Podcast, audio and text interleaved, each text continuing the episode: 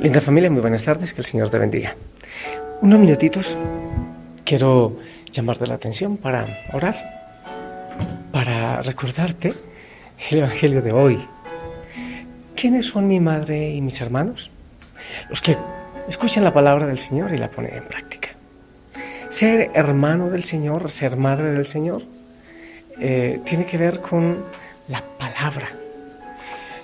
No nos olvidemos que Jesús es la palabra hecha carne. Entonces, cuando escuchamos su palabra y la ponemos en práctica, esa palabra se hace carne en nosotros y somos de su familia. Se hace carne y se hace sangre y ya pertenecemos a su familia. Hemos hablado mucho de ser hermanos de Jesús, pero pocas veces de ser madre de Jesús de dejarnos invadir, así como el bebé invade el cuerpo, por decirlo así, entre comillas, ¿no? El cuerpo de la mamá, quitando tantas cosas de ella o dejándolas a un lado para empezar a formar parte integral de ella. Implica incluso incomodidad, molestias. La palabra del Señor hecha carne en tu vida tiene que causarte molestias, necesariamente. Molestias que te llevan a transformar muchas cosas en tu vida, que incomodan. El Evangelio tiene que incomodar. Y ya te decía, si escuchas la palabra y quieres que ella te invada, como que te embarace, te llena el corazón, pero no te incomoda, no te inquieta, no es embarazo, no es el Señor, no es su palabra. Puede ser costumbre, puede ser tradición, puede ser miedo, pero no estarás encarnando en ti la palabra del Señor. Estaba ahora mirando, leyendo la palabra del Señor. En Jeremías capítulo 31, verso 3 dice, yo te he amado con amor eterno, por eso te sigo tratando con bondad. Y yo te lo digo a ti en esta tarde, en nombre del Señor. Jeremías 31, 3. Yo te he amado con amor eterno. Por eso te sigo tratando con bondad. Que el amor llene todo tu ser. Ser madre de Jesús, qué especial, ¿no te parece? Llenar todo nuestro ser de Él, dejarnos invadir. Ya no soy yo, es Cristo quien vive en mí. Y hay otro texto que quería compartirte. Romanos capítulo 5, verso, del, verso 5.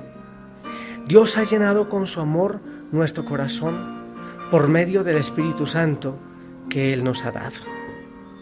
Nos llenamos de Él. Vuelvo a repetirte ese texto, Romanos 5, 5.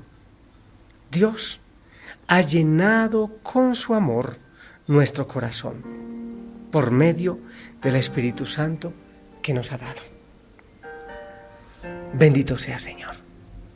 Yo te alabo, yo te glorifico porque estás llenando todo nuestro ser.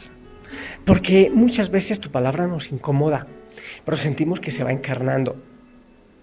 Así como la madre cuando está embarazada cambia tantas cosas, incluso su manera de comer, de caminar, de hablar, se descuadra en tantas cosas. También, Señor, nosotros queremos que tu palabra se encarne en nosotros. Tú eres el verbo encarnado, tú eres la palabra hecha carne. Señor, llena todo nuestro ser de tu vida. Queremos cristificarnos. Queremos llenarnos de ti. Que no seamos, Señor, nosotros con nuestro orgullo, con nuestro ego, con tanta cosa que hay en nuestra vida, sino que seas tú, Señor, en nosotros. Bendito sea, Señor. Yo te pido que derrames bendiciones sobre la familia Osana, sobre lo que están haciendo que los acompañes, que los bendigas.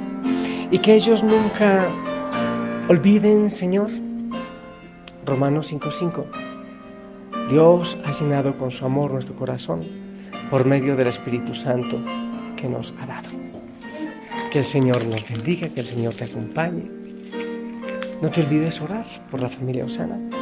Yo estoy aquí, pegadito al Señor y también a ti.